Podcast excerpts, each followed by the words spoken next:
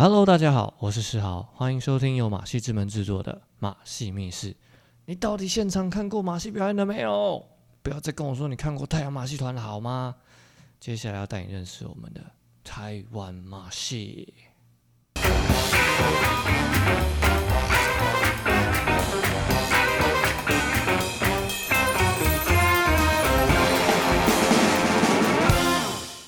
不知道大家最近是否跃升成为了高端人口了没有哈？虽然最近高端疫苗争议不断，那我自己本人其实已经在七月份的时候就打过 A Z 疫苗了。最近晚上我们家，我回到家的时候，我很常看我爸妈在门口看中天新闻，看这不是我要说诶，政党的新闻媒体真的很喜欢放大标题，然后在那边狂喷在野党，一直嘴说什么国产疫苗有多废有多废。拜托，你想打你就去打，那你不想打你就不要在那边为了打击而打击。那我们其实已经有开发疫苗疫苗的能力，就已经值得鼓励了。你就不要在那边唱衰了，好不好？不管怎样啊，你人会死啊，就是会死，生死有命，富贵在天，好不好？那近期比较令人开心的是，已经连续几天好像本土都归零了。但各位真的还是不要掉以轻心，也不要觉得自己打了疫苗就好像吃了无敌星星一样，拜托没有，OK？Delta 已经在台湾的门口，Knock knock，Who's there？OK？大家真的还是要小心一点啦。另外一个好消息是，马戏之门也在疫情趋缓之后，在林森北路的林森五九有了自己新的办公室，在新的办公室录音起来真的舒服多了。应该暂时不用担心有录到一半然后有施工的问题？应该是没有。言归正传，我们先来补充一下第一集的资料来源哈。关于这些历史资讯，是我们透过阅读杂技的相关文献以及书籍，还有透过访谈几位杂技的前辈，透过他们来描述过去的历史。当中有一位前辈，其实他已经将过去的杂技历史做了一番梳理。那位前辈的名字叫做郭宪伟老师，他分别出了两本书，一本叫做《杂技名人传》，一本叫做《细说杂技》。两本其实都在谈论关于过去杂技的背景，而许多的文献跟论文也都出自于老师之手。在这边，我们要致上最高的 respect 给我们的郭宪伟老师。除此之外，我跟你说不得了了，大嫂也不得了啦！我们同行的学弟啊，在我们听完第一集 podcast 后，他真的跑去帮我们问 Kid 林博森本人，他就问他说：“哎，那 Circus 的由来，就是他们当时候创那个团的 Circus 的由来叫什么？是什么？”然后 K 的林柏森本人就回应他说：“其实因为当时候大家就像小丑一样，那自己扮丑让大家开心，而且他们当他们当时候玩的东西又五花八门的，所以才将自己的团名取名叫做 Circus。”死改！我们在这边感谢一下我们的学弟李军，帮我们解决了我们心头的疑惑啊！他们最近啊，就是李军他们有成立了一个新的社群媒体，叫做“挖马西郎”。挖是口部的挖，马是干嘛的马，旁边有个口。系是系别的系，就是一个密字边的系。然后狼是拼命三郎的狼，挖马西郎哈，在脸书跟 IG 都可以找到他们。另外。也有其他听众朋友们私讯我们，他说关于现今的马戏跟杂技的区别，那我在这边呢，只能稍微简单的分享一下我自己认为的观点。那其实这两者基础基本上都是以展现超乎常人的技术为主，杂技的目标，它其实到后面一直在追求的是所谓技术上的卓越跟挑战各种不可能。那现今的马戏，其实到后面已经没有在追求所谓技术的巅峰了。当然，技术还是在有一定的基础之上。那当代马戏之前上一上一集有提提过，Contemporary Circus，它其实趋近于现在的马戏，它要去强调所谓的艺术性的表现以及讯息的传递作为主要他们的发展目标。这大概是杂技跟。现今马戏的一些区别啦。那如果有关于这方面的诠释，有同业者，你们有更多的想法，欢迎都可以留言在那个 podcast 的记录上面。好，回到我们今天要讲的内容哈，这个标题其实我反复思考了很久，而且我也换了很多的标题。我在想，也有许多人是冲着标题点点进来看的。那剩接下来就让我娓娓道来为什么会这样下。第二集的时间点是在民国四十九年到五十九年的电视媒体时期。那郭亮廷老师有听我们的 podcast，他有说到。电视这个名词其实是一种媒介，它并不是场域，所以在这边我们要稍微翻转一下这个时期的名称，我们将四十九年到五十九年改名为戏院与夜总会的交替时期。关于这个时期有一个很重要的背景，那就是台湾经济开始转型。开始今天的内容之前，我想问你一个问题：如果你是一名杂技表演者，你身处于民国五十到六十年经济起飞的年代，你觉得你会去思考所谓的艺术创作吗？这一题我们最后会再来回来检视。许多加班的杂技前辈们，在这个年代里，他们四处迁徙的巡回全台各个大大小小的戏院，靠练功表演过日子，就是他们的家常便饭。有一位张家班的前辈说：“早期在戏院的生活，到戏院就好像在赶灶咖赶快。早上六点起床练功，中午吃饭，下午演出，演出完继续练功，五六点吃完饭，接着晚上七点再演一场。有的时候假日早上十点还会再加演一场，而且一场演出的时间就是两个小时。”戏院里的观众会坐在一排一排长长的木头椅子上面，到贩卖部买包爆米花或是花生，一边看戏。特技表演的团队基本上都是场场爆满。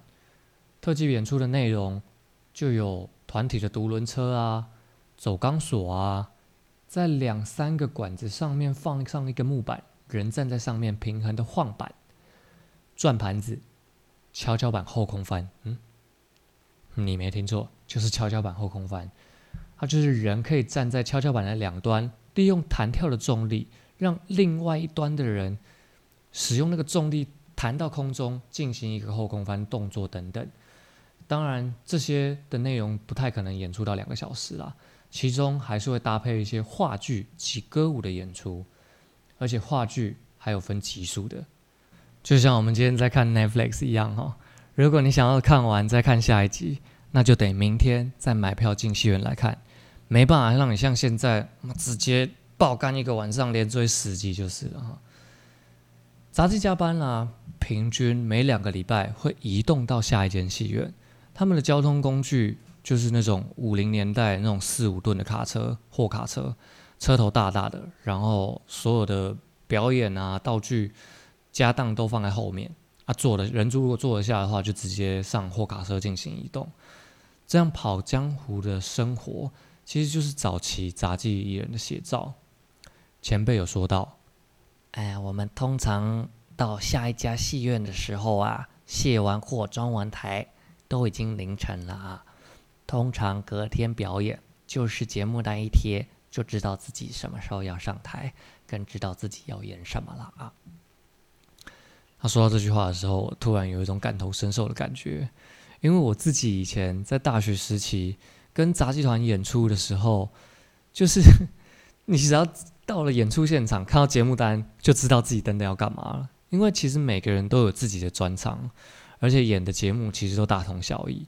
通常节目单会列出十个，差不多十个以内的节目，例如什么起舞飞扬啊。就是一群人拿着旗子甩来甩去的那种开场节目啦，还有什么直上青云啊？第一集有说到，就是椅子叠得高高，然后人在上面倒立，那个就叫直上青云。什么杂耍会串啊，特技 solo 表演啊，啊，最后一定就是会接一个什么人体叠罗汉，然后大武术等等。只要自己暖好身，然后稍微讲一下，就是直接场上见。而这种表演的形式，其实已经。就是已经变得蛮固定，然后 有一种机械式的工作运行模式了。后来啊，在戏院时期，一直到民国五十一年的时候，面临到一个重大的危机，那就是电视媒体的进入。台湾在民国五十一年的时候，台式登场，华视也在民国五十八年随后跟上，就是以前人说的老三台。依序有台式、华视跟中视。在民国五十五年之后，戏院歇业的歇业，有的单纯就直接改为播放电影。在许多剧团都受到电视媒体的影响下，也都逐渐走下坡。